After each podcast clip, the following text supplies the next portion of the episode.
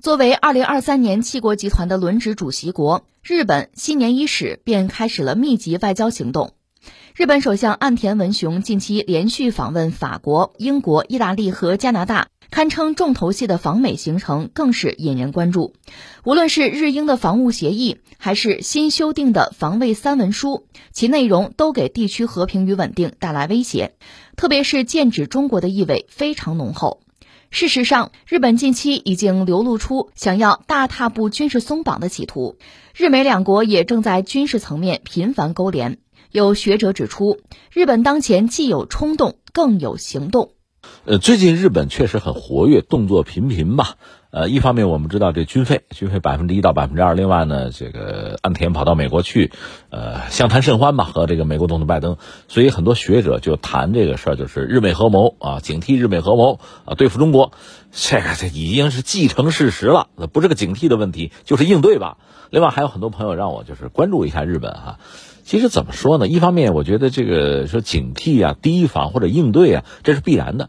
因应着对方一系列变化，我们自然也会有一系列的这个应对、一系列反应，这都很正常。但另一方面呢，我倒觉得，毕竟事易时移，我想我们还是要有足够的自信。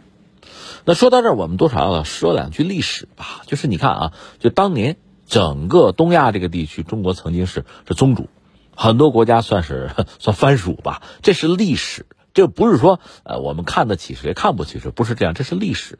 当然，今天国家和国家的关系，我们有什么五项基本原则，这个我们都知道，是吧？我们是国家之一，我们并没有是某些国家的宗主国高高在上，不是，反而是某些西方国家，因为殖民历史吧，他们对曾经的那些殖民地，他们还有盛气凌人啊、颐指气使的这个姿态不一样了。我是说，在曾经的历史，中国曾经有很辉煌的文明，因为这个文明远远发达于周边那些地区，所以我们成为宗主。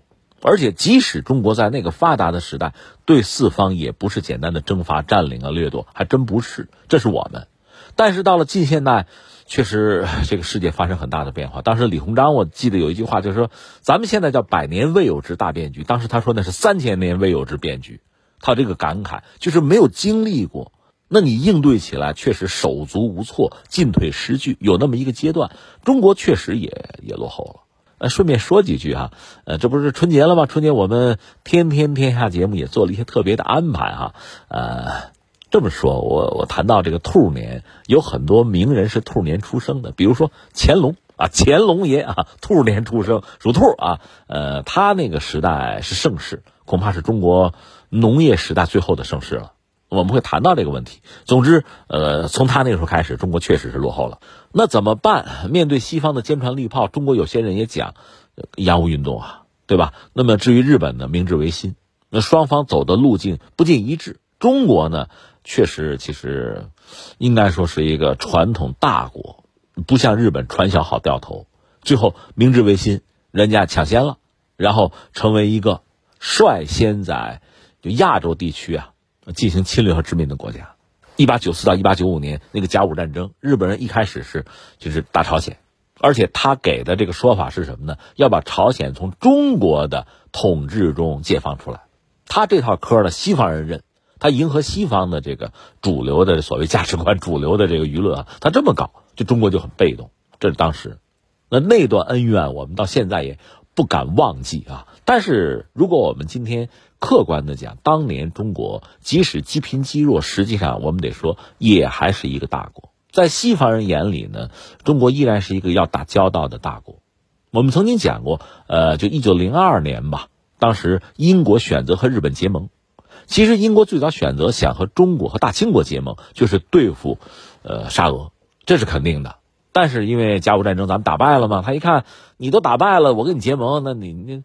烂泥扶不上墙嘛，那还是选择和日本吧。然后，一九零四到零五年，日本和沙俄打了一场热战争，当时是这个状况。你说，哎呀，大清国就不要说丢人现眼是吧？你八国联军把首都都占了。其实你仔细想想这个事儿吧，呃，肯定是丢人现眼。但是丢人现眼的不止大清国，一个是大清国这样一个就老大帝国，一个落后的帝国。你想想奥斯曼土耳其，甚至你想想，奥匈帝国大家都差不多啊。那你要说首都备战哈，是呃，一九零零年当时这个八国联军侵华占领中国的首都，这确实是让我们刻骨铭心的痛。但是你想一想，拿破仑打沙俄的时候，莫斯科也给他占了，还烧了呢。几乎是同一时间，美国的首都华盛顿不也被英国人和加拿大人占领了吗？烧了。白宫怎么来的？不就是烧黑了刷白浆吗？就这个事儿吧。法国的首都，呃，一八七一年，那不是让普鲁士给占了吗？巴黎，对吧？那么普鲁士就此就统一了德意志。法国战败。说起来，呃，当时列强对中国非常狠。你看《辛丑条约》，一九零一年签的嘛，当时让中国赔，就是一个中国人赔一两银子，四万万五千万，对吧？那么当时普鲁士打败了法国，德国等于说让法国赔赔五十亿法郎。折合七亿七亿多两白银也挺狠，这是当时弱肉强食那个那个时代的规则，就是这个样子。我们没有幸免，这是当时的那个那个时代使然吧。那也没有别的办法，只好是想办法自己去突出重围，自己找路，自己崛起，我们自己复兴，就这么一个状况。这是当年，当年等于说不是有一个网络词汇叫“按在地下摩擦”嘛，就是打架嘛，按在地下摩擦嘛。当时日本确实把中国按在地下摩擦了。你一旦被按到地下，你想翻身爬起来就很难。而且你看，我们就说，呃，甲午战争，日本打败了中国，那割地赔款狠的不行啊，两亿两白银，还有这个割地，这非常狠。因为这意味着什么呢？他就一夜暴富，而我们背上这个沉重的，等于说是这个债务负担了嘛。那就翻不了身，很难翻身。这是当年，所以日本的一个罪儿小国，他选择了一个通过战争谋求战争红利的方式，在短短的时间，那真的是一夜暴富，一直到打太平洋战争，到一九四五年，就是把自己曾经赚的东西全部一赔干净，完了，就这么个状况。那我回顾这段历史是什么意思呢？这就是当年的我们眼中的事实，就这个状况。而今天和当年有很大的不同了。如果说当年日本人就赢在起跑线上，我们洋务运动他明治维新，他先一步，他翻回来打我们，这是当年他赢在起跑线上。今天这个格局已经不存在了。你不管说是从，呃，对世界的影响力、开放程度、眼光、军力、创新能力，我想我们还是有足够的自信。这是我们和他比起来，如果如果这样做对比，还不是简单的做军力啊？你多少坦克？你多少飞机是吧？我有多少？还不只是这个。整个从综合国力上，我们有优势，而且我们这个优势越大，对方的野心越容易被遏制。我们的能力越强，实际上啊，对方要挑衅啊，什么发动战争，这个可能性就越小。就是这么一个辩证的过程，就这么一件事儿，把我们自己做好，做的足够好，对方没有机会。这个自信，我觉得我们是有的。呃，日本人就傻吗？就看不到这一切吗？我个人理解，他们也有自己的政治家，也有一些战略人物啊。他们也看得清楚，所以我想啊，就是对日本人来讲，就几个选项。一个选项呢，就是说，最好能恢复到就甲午战前那个状态，啊，我崛起，中国人呢还在那昏昏沉沉还睡呢，对吧？然后把他按在地下摩擦，让他永世不得翻身，这肯定是最理想的一个状况。可能吗？这个梦，他们到底还有多少人能做呢？我相信，一个稍微清醒的政治人物不会做这个梦的。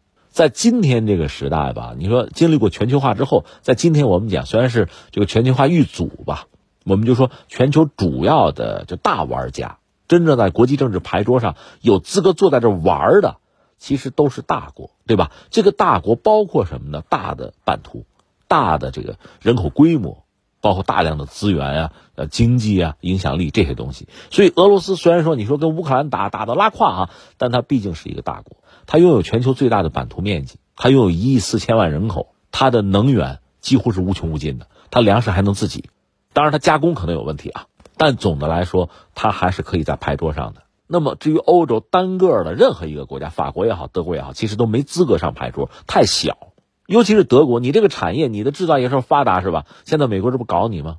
搞得你不是上气不接下气吗？欧盟如果团结，可以算一级，可以上牌桌，那就看你能不能团结了。这是你的你的能力的问题了。至于日本，单独的日本是没有资格上牌桌的，它太小嘛。所以你依附美国，这应该说是日本的一个一个聪明的选项吧。但是美国对你的这个盘剥，而且就是要求你，甚至在必要的时候成为亚洲的一个乌克兰，那不是没有可能啊。那你傻到那个地步吗？什么都没有了。所以日本，我我理解真正明智的选择是什么呢？是借美国目前和中国博弈的这个大势，你依托美国也好啊，你暗中自保也好啊，你让自己成为一个正常国家啊，这倒是可能的。就是说，说到底，摆脱美国的控制，这个其实是最聪明的办法。当你的这个军力也增加了啊，经济实力恐怕也没有太多增加的空间，就维持目前这个状况，然后和美国渐行渐远，在中美之间，你叫走钢丝也行，叫左右逢源也行哈，或者要做一个什么斡旋者啊、调停者、沟通桥梁这么一个角色，像新加坡那个样子哈，其实很多国家像沙特也要谋求这个位置，就这种位置对日本来讲其实是比较适宜的。你想，你要依托美国，甚至和美国就是合谋啊，打击中国，甚至还打败中国，然后你取代中国在亚太的位置，这真是想多了，真的不现实。